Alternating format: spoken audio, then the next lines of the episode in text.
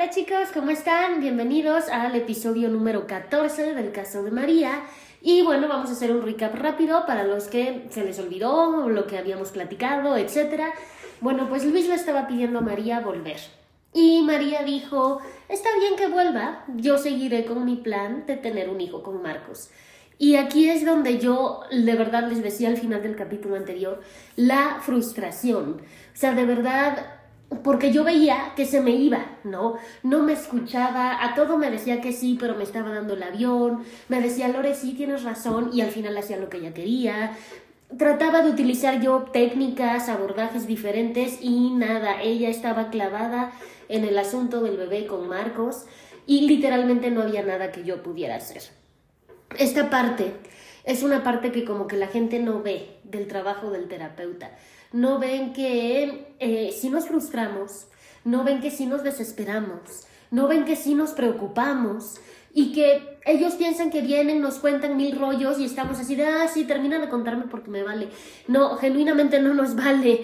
O sea, llegué yo con mi terapeuta a contárselo varias veces para hacer como una supervisión con él y decirle, no sé para dónde voy, o sea, ayúdame, oriéntame. Ya intentaste esto, ya, ya intentaste aquello, no, déjame intentar. Iba, lo intentaba y tenga, no funcionaba. Ella estaba clavada. Entonces empecé a sentir que esto no iba a terminar bien y que o iba a dejar la terapia y se iba a dar de alta sola o iban a terminar las cosas mal.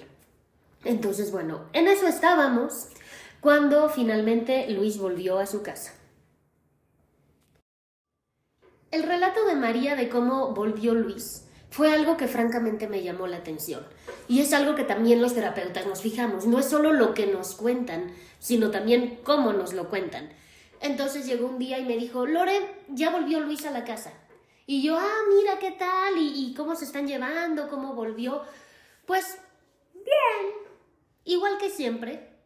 O sea, no había un ápice de emoción en su relato así de, ah, sí, qué padre, ya volvió, vamos a ver si resolvemos. Hagan de cuenta que me estaba contando que se tropezó con una piedra, literalmente. Entonces me decía, pues bien, vamos bien. Llegó muy contento, eh, me trajo unas flores de las que me gustan, a mí me gustan los tulipanes, me trajo un arreglo muy grande de tulipanes y yo en mi cabeza, güey, los tulipanes son bien caros, pero y un arreglo grande pues más, ¿no? Eh, me trajo unos chocolates que me gustan mucho de una marca específica. Eh, me llevó eso y me trajo un juego de un collar con anillo y con aretes de una marca importante también. Este, entonces así volvió. Y le dije, oye, pues entonces yo creo que tiene ganas de hacerlo bien, ¿no? O sea, como que te trajo los regalos, llegó en buen plan, se está portando buena onda. Sí, sí, Lore, sí, está contento. Así era su relato.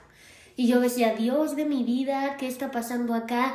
No está enojada, no está triste, no está feliz, no está nada. O sea, era completamente eh, eh, eh, estable la emoción, y, o sea, o la no emoción más bien. y la manera de relatarlo, ¿no? Los altos y bajos que normalmente hacemos cuando estamos contando algo, ella no los hacía, era completamente plano, estaba aplanada completamente. Para indagar un poquito más por qué podría ser ese aplaneamiento, o si era un aplanamiento real, porque a lo mejor no lo era y era nada más la manera en que ella lo estaba relatando, le dije, ay, qué padre que él te trajo flores y chocolates en la joyería, toda la historia. ¿Tú le preparaste algo a él? ¿Yo? ¿Qué le voy a andar preparando? Bastante hago con, con aceptarlo de vuelta, si yo ni quería. Ok. Entonces ahí empezaba yo a ver qué era lo que estaba pasando en su mente, ¿no? Ella estaba enojada, ella estaba molesta. Y eh, conforme fueron avanzando las sesiones de ese mes, estamos hablando solo de un mes, yo a María la veía una vez por semana, eh, me decía, Lore, la ansiedad está volviendo. Esa ansiedad que yo traía las primeras veces y que ya no estaba y que hasta te dije me siento mejor, me siento más libre, está de vuelta. Eh, no estoy cómoda, siento que estoy viviendo con un extraño, me siento vigilada, estoy como entrando en paranoia, entonces no quiero dejar mis tickets de lo que me gasto, no quiero dejar el teléfono, porque siento que en cualquier momento él va a venir y va a ver algo y me va a venir a recriminar, este, estoy de muy mal humor, literalmente siento que me ahoga. No quiero que esté, siento que me ahoga. Pero lo que más le enojaba a María, y así me lo dijo, ¿sabes qué es lo que más me enoja? No es los tickets, no es el celular, no es que me estorba, no, me estorba porque yo ya dormía en la cama, yo ya compraba de súper lo que yo quería, yo ya entraba y salía y ahora está ahí el fulano. Eso no es lo que más me molesta. Lo que más es que ya no puedo llevar a Marcos al departamento. ¿Ok? Y ahora se están viendo, ya nos están viendo. No, sí nos estamos viendo, pero es que parecemos amantes. Y yo, María, son amantes. No, pero otro tipo de amantes. O sea, lo estoy viendo en los moteles, Lore. María, son amantes. Él está casado y tú también. Bueno, no le caía ese 20. Igual que no le caía el 20 de que el bebé con Marcos no era buena idea, no le caía. Me llamó la atención porque hasta me dijo, parecemos amantes. Y yo dije, Dios, no estamos viendo la realidad. Literalmente no estaba viendo la realidad. La cuestión es que todos traemos, muy a nuestro pesar, unos lentes puestos que nos distorsionan la realidad. Como traer unos lentes que no son de nuestra graduación y que todo se ve así, ¿no? O sea, como que se ve raro, como eh, cuando te pones unos lentes que no son tuyos. Eh, María traía puestos esos lentes y no se los quitaba para nada. Entonces ella veía distorsionada la realidad. Yo cuando estoy con un paciente no traigo los lentes puestos. Por eso es que podemos los psicólogos ver la realidad objetivamente y como es, porque nos quitamos los lentes, para eso entrenamos y estudiamos. Pero María, pues no quería quitarse los lentes. Y entonces ella veía distorsionada la realidad al punto de, Lore, parecemos amantes. Hasta risa me dio, le dije, María, esos son. No, otro tipo de amantes. Ah, hay varios tipos, vale, vale. Total que le dije, mira María, vamos a hacer algo. Esta ansiedad está cumpliendo una función, no está ahí de agrapa. Entonces tenemos que averiguar qué función está cumpliendo la ansiedad para poder ver cómo la vamos a manejar, cómo la vamos a controlar. Porque ya era una ansiedad que ya estaba saliéndose un poco de control. O sea, ya no le estaba dando hambre, no dormía bien, le costaba mucho, se estaba despertando en la noche a cada rato. Y ella decía, es que me estoy despertando a cada rato porque es que estoy durmiendo con un monigote ahí. Y le decía, ¿y cuando dormías con Marcos no te despertabas a cada rato? No. Y también estaba el monigote ahí, ¿no? O sea, yo tratando de hacerla ver, ¿no? Pero me estaba costando mucho trabajo. Para abordar este tema de la ansiedad, lo primero que hice fue psicoeducar. Psicoeducación es cuando le mostramos al paciente cómo se llama lo que siente, por qué, eh, cómo se trabaja, qué tiene un nombre, qué, en qué situaciones se da, etcétera, etcétera. Entonces yo acá apliqué la psicoeducación y le dije a María, la ansiedad tiene una razón de ser. No está ahí nada más para molestarte en el día, no está ahí para quitarte el sueño, tiene una razón de ser. Y la razón de ser de tu ansiedad es que está detectando que hay una amenaza. Que a todos estamos como checando el ambiente normalmente y si encontramos algo que pudiera ser amenazante o que nuestro cerebro interprete como amenaza, aunque no lo sea, nos va a dar un pico de ansiedad para que nos activemos, para que nos protejamos de esa amenaza o nos defendamos de ella. Eh, la ansiedad es como viene de ansia, de tengo ansias de moverme, tengo ansias de lograr algo, tengo ansias de... Entonces, tú tienes ganas a lo mejor de moverte, de tomar otras decisiones, de hacer otro tipo de vida, otra dinámica, y el que esté Luis ahí a lo mejor te sientes amarrada y entonces te da como ansia de que no te puedes mover.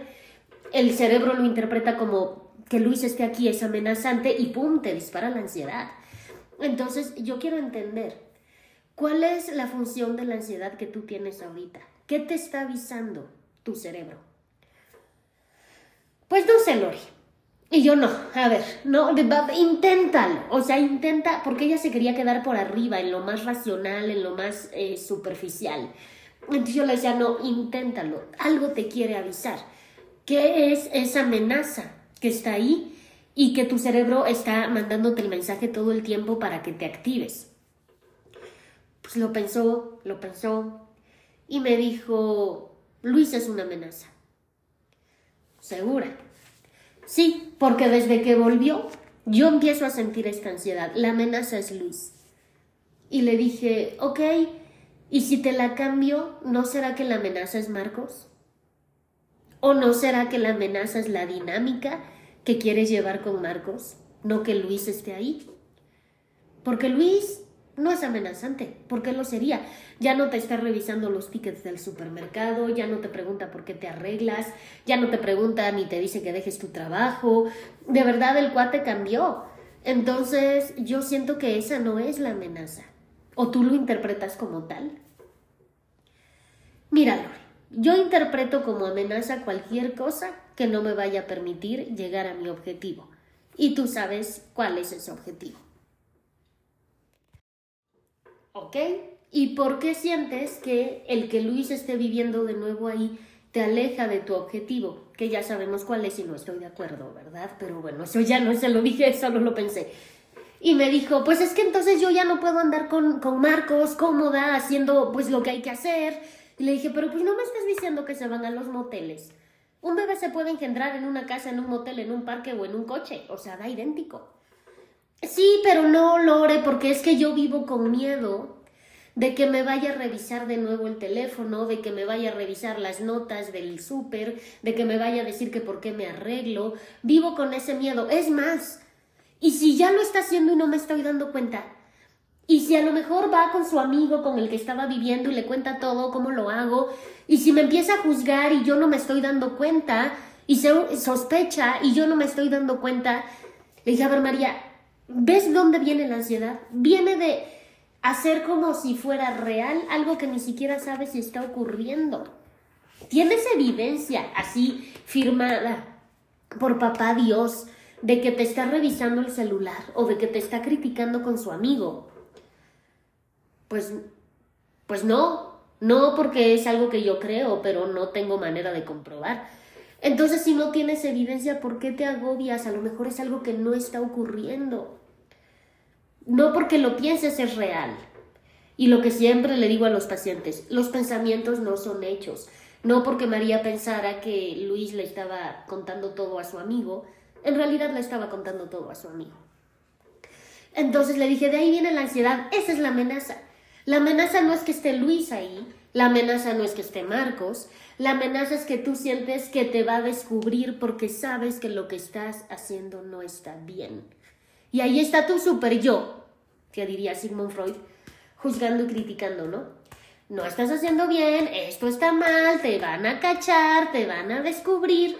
¿No les ha pasado que, digo, todos hemos roto alguna regla en nuestra vida o alguna ley, aunque sea diminuta? ¿No les ha pasado que se comportan muy normal cuando están sin romper ninguna regla? pero cuando la van a romper se ponen tan nerviosos que se les nota y la gente los descubre. Es lo mismo, porque sabes que no estás haciendo algo correcto. Entonces vives con el miedo de es que qué tal que me cachen, es que qué tal que voy a dejar una pista, es que qué tal que yo mensa me voy a meter el pie, es que qué tal que cometo una equivocación, es que qué tal que ahora sí me va a descubrir, es que qué tal que como cuando eras niño y te querías robar un chicle de la, del Oxxo de la tiendita. O sea, no llegas y te lo agarras y te lo guardas así. Es como, a ver quién me está viendo, quién me está viendo, ah, lo agarro, sí, pero nadie me vio, volteas para todos lados, porque sabes que no está bien lo que vas a hacer. Entonces, María, esa es la amenaza. La amenaza es que tú interpretas que Luis esté ahí como un problema potencial porque te puede descubrir haciendo algo que tú sabes que no es correcto. Ese es el asunto. Ok, le cayó el 20 y me la dio por buena. Me dijo, ok Lore, te doy por buena. Tengo miedo de eso. Ahora, ¿cómo me voy a quitar la ansiedad? Porque ella seguía clavada en su plan con Marcos, ¿no? Le dije, ok, vamos a intentar algo. Eh, busca las evidencias. Busca evidencias de que Luis, cuando pienses, Luis me está criticando con su amigo, piensa, ¿tengo evidencia de eso? ¿Tengo manera de comprobarlo? Si la respuesta es no, olvídalo. no porque lo pienses está ocurriendo. Y la otra tarea que te voy a dejar es un autorregistro. Un autorregistro es cuando le pedimos a los pacientes que anoten la situación y a un ladito les podemos pedir que anoten el nivel de ansiedad que les provocó o el pensamiento que les vino o lo que sintieron. Dependiendo de la situación, pues le vamos moviendo ahí según la creatividad del psicólogo. Entonces el autorregistro que yo le pedí es que pusiera la situación, por ejemplo, mm, Luis eh, le mandé un mensaje y no me contestó enseguida, ¿no? Esa es la situación. Pensamiento negativo, no me está contestando porque me está criticando con su amigo. Pensamiento positivo, no tengo evidencia de lo que esté haciendo. A lo mejor no me está contestando porque está en una reunión y ahorita no, no puede ver el teléfono. Entonces eso ayuda mucho al paciente a, ver cómo sus pensamientos, muchos de ellos son muy irracionales y los están tomando como por ciertos. Eh, yo estaba trabajando ya bastante incómoda, tengo que admitir, porque le estoy ayudando a bajar la ansiedad, porque le estoy ayudando a los pensamientos irracionales, etc. Pero partiendo de una base incorrecta. Entonces, estaba yo ya francamente incómoda. O sea, de verdad, yo dije, ok, técnicas para bajar la ansiedad, vamos a buscar evidencia, bien cognitivo-conductual, pero no quiero. No, es como cuando vas a una fiesta que no quieres estar y estás sonriendo porque te están saludando, pero tú no quieres estar ahí. O sea, pues igualito, igualito me sentía yo, decía, ay, bueno, o sea, pero dentro de todo, pues yo trataba siempre de sembrar la semilla y de decirle, no está bien lo que estás haciendo, por favor, recapacita. A la siguiente sesión, después de que le dejé esas dos tareas, el autorregistro y buscar evidencia, llegó y me dijo que eh, estaba mejor de ansiedad, que porque se había dado cuenta que muchos miedos que ella tenía, pues en realidad eran irracionales, que eran tonterías que a ella se le ocurrían, pero que no necesariamente reflejaban la realidad o lo que estaba ocurriendo. O sea, ¿ven? Las técnicas funcionan aunque el paciente esté haciendo todo al revés, ¿no? O sea, aunque esté decidiendo mal, aunque todo, las técnicas de bajar ansiedad sí que funcionan. Eh, y bueno, como se le bajó la ansiedad y ya no quería como mucho hablar de eso, me cambió el tema. Y me dijo, Lore, ¿te acuerdas que yo le había condicionado a Luis las pruebas de, de fertilidad? No, pues que sí. Ya las hizo al segundo mes de estar viviendo juntos. O sea, el primer mes pasó todo esto, de que ella no estaba cómoda y demás. Ahorita se seguía sintiendo incómoda, un poco menos, un poco menos de ansiedad, pero finalmente ya tenían los resultados de las pruebas. Y pues nada, diagnóstico oligospermia. ¿Qué es eso? Es un conteo bajo de espermatozoides, es decir, no hay suficientes eh, para que el hombre pueda lograr fecundar un óvulo. Entonces, no hay un tratamiento como tal, eso es lo que María me explicaba, no hay un tratamiento como tal para resolver. No hay un medicamento, no hay este, nada, ¿no? Lo único que se recomienda para estos casos es intentarlo mucho y si no funciona, que era, había sido el caso de ellos, intentar una fertilización in vitro. ¿Qué es la fertilización in vitro? Agarran la muestra de semen con un montón de espermas, no tantos como se quisieran, evidentemente, porque el conteo estaba bajo, y fecundan en laboratorio un óvulo. O dos, o tres, o cuatro, los que sean, para ver cuántos pegan, ¿no? Y después esos se implantan en la mujer, ya fecundados, o sea, ya pegaditos, digamos, el esperma y el óvulo se implantan en la mujer. ¿Cuántos pegan de ahí? En ocasiones uno, en ocasiones dos, en ocasiones tres. Por eso es que de estas fertilizaciones luego vienen gemelos o triates o así. Y en ocasiones ninguno también podría pasar. Que según lo que María me contaba es lo, menos probable. Ahora, yo no soy ginecóloga ni trabajo en, en clínicas de fertilidad. Yo solamente estoy replicando lo que ella me explicó que le dijo su doctor. Entonces, bueno, ese era el plan. Y el plan costaba alrededor de 100 mil pesos. 100 mil pesos mexicanos. Y entonces se sentó en la silla, literalmente se aventó en la silla y me dijo, Lore, no los tenemos, tendrá que ser con Marcos. Y yo, ay, mira, qué lástima, qué gran casualidad que no tienes el dinero. Yo ya estaba bien mal pensada. O sea, yo ya decía, claro que a lo mejor sí lo tiene, pero está diciendo que no para a fuerza hacerlo con Marcos, porque yo la veía francamente ya como muy encaprichada. Y entonces le dije, ¿y qué van a hacer? Ni siquiera van a intentar juntarlo, eh, pedir meses, o sea, pagos en meses, o pedir ayuda a la familia, que alguien coopere, hacer un sorteo, no sé, ¿no? Lo que se te ocurra. No, no, no, no, no tenemos. Y yo, bueno, pero ¿y a todo esto que dice Luis? No, pues Luis justo me dijo lo que tú me acabas de decir, que podemos pedir este, prestado a la familia, o que podemos pedir pues como un plan de financiamiento, o podemos vender algunas cosas. Podemos vender a lo mejor un cuadro que nos regalaron cuando nos casamos que cuesta como 40 mil pesos. Y yo, bueno, pues ahí está, ya nada más te faltan 60. Sí, Lore, no. Eh, no, yo creo que ese cuadro hay que guardarlo para otro momento, que se venda en otro momento. O sea, ven cómo las soluciones estaban ahí. Sí había manera de conseguir los 100 mil pesos, pero pues María no quería. Y cuando no quieres, no quieres. Como dicen por ahí, a fuerza ni los zapatos entran. Mi pregunta obligada fue, María, ¿qué es lo que te detiene de aceptar la fertilización in vitro? ¿Qué es lo que no te gusta? Por ejemplo, yo en mi conocencia de religión católica sé que a los católicos a muchos no les gusta la fertilización in vitro. Entonces a lo mejor era un tema de ideología, de religión, algo así. Eh, me dijo, no quiero que sea un bebé de laboratorio, mi hijo. Le dije, no va a ser de laboratorio, ni que fuera un bebé de probeta. No es un mundo feliz, ¿no? El libro. Eh, simplemente es unir el óvulo con el esperma y implantártelo. No va a ser de laboratorio, todo el proceso de gestación va a pasar en tu cuerpo. Sí, pero no, Lore, es de laboratorio, estar ahí manipulando, ¿qué tal que, que, que, que sale con alguna afectación cromosómica por la manipulación? A ver, María, vamos a buscar de nuevo evidencia. ¿Tienes evidencia de que eso va a pasar? ¿El médico te dijo que había alguna probabilidad de que eso sucediera? No, no me dijo nada. Entonces de nuevo estás pensando algo que a lo mejor no va a ocurrir. Pero pueden intentarlo.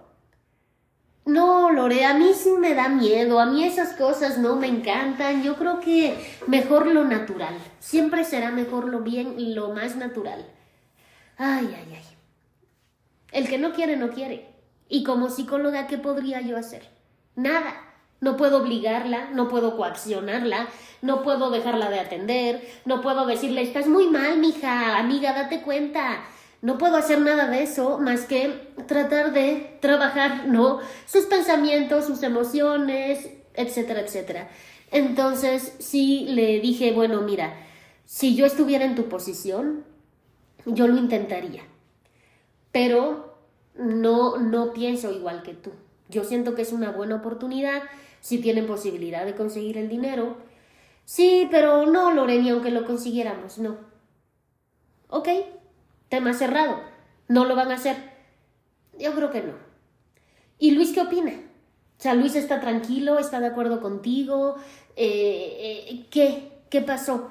No, pues Luis está muy triste, está muy bajoneado, tiene mucha vergüenza no se lo ha querido comentar a su familia, ni siquiera les comentó que se fue a hacer las pruebas, nada, porque ¿cómo?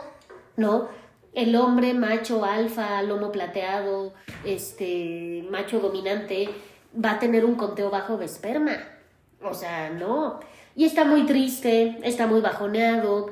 Eh, me lo he encontrado llorando en momentos que él piensa que no me estoy dando cuenta o que no estoy ahí, me lo encuentro llorando y me dice, es que no puedo con esto. O sea, es mi culpa, todo lo que sucedió fue mi culpa. Nos separamos y todo por mi miedo de no hacerme las pruebas, porque yo dentro de mi corazón sabía que era yo el culpable. Y yo le decía, María, ¿y tú qué haces? ¿Lo consuelas? ¿Tratas de decirle esto es de dos, no pasa nada? Ay, no, ¿qué le voy a andar yo diciendo? Pues él también, ¿para qué no se hace las pruebas desde el principio? Ay, María seguía muy enojada muy enojada. Hasta que un día la confronté. Y le dije, ¿y tú por qué estás tan enojada con Luis, pues? Si ya regresó, ya se hizo las pruebas, ya te trajo mil regalos, ya cambió la actitud y lo encuentras llorando como la muñeca fea por los rincones, ahora tú por qué estás tan enojada con él? Porque por su culpa no puedo tener a mi bebé Lore. Eso es lo que me da ansiedad. ¿Te acuerdas que tú me dijiste hace algunas sesiones que la ansiedad era esta necesidad de quiero moverme, quiero lograr algo y no puedo? Luis me está impidiendo lograr lo que yo quiero y estoy muy enojada con él. Dice María, Luis no tiene la culpa. Perdón, pero él no puede decidir cuántos espermas va a producir. No, claro que tiene la culpa, Lore. Claro que tiene la culpa. O sea, si hubiera hecho las pruebas desde el principio. Y eso hubiera cambiado la situación, María hubiera salido igual, el conteo hubiera salido bajo y el resultado hubiera sido el mismo. Sí, pero no me hubiera yo metido en este berenjenal. Ah, entonces ya estamos admitiendo que estás en un berenjenal, con Marcos. Pues, pues no. Y no me lo aceptaba. Ay, Dios de mi vida, no me lo aceptaba. A la fecha, hoy, en eh, febrero del 2024, no me lo acepta. Ella está convencida de que todo el causante del problema fue Luis, es su culpa, pues también él, ahora sí que, y tú también, ¿no? Eh, y yo le decía, Luis no tiene control sobre el conteo de espermas, no lo tiene, entiéndelo, consuélalo, es tu marido. No, él es el que me pidió regresar y yo no le pedí que volviera, yo no lo necesito. Así la cosa. ¿Cuál era en ese momento el siguiente paso para mí? Trabajar el enojo de María. O sea, María me iba cambiando, ¿no? El objetivo terapéutico casi que por día. Empezamos con un tema de baja autoestima, de ansiedad, síntomas de depresión. Continuamos con un tema de independencia, de autonomía. Seguimos con un tema de control de impulsos, de decisiones, de madurez. Y ahora íbamos a tratar el enojo. O sea, me la cambiaba y me la cambiaba y me la cambiaba.